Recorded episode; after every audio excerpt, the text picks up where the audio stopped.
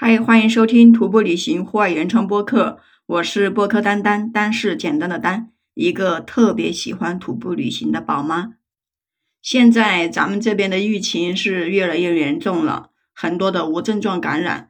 那等疫情结束以后，你最想做的是什么呢？有人说想出去吃美食，最近到处疫情，很多地方小区又被封掉，想吃东西又出不去。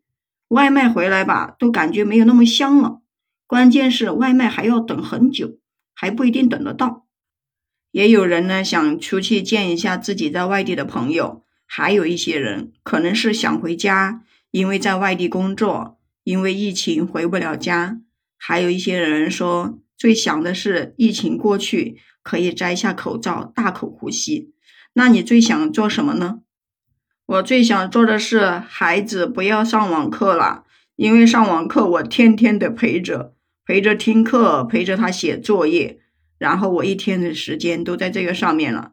关键是我怕耽误了孩子的学习呀，孩子在家自制力又不好，我吧肯定教的没有老师好啊。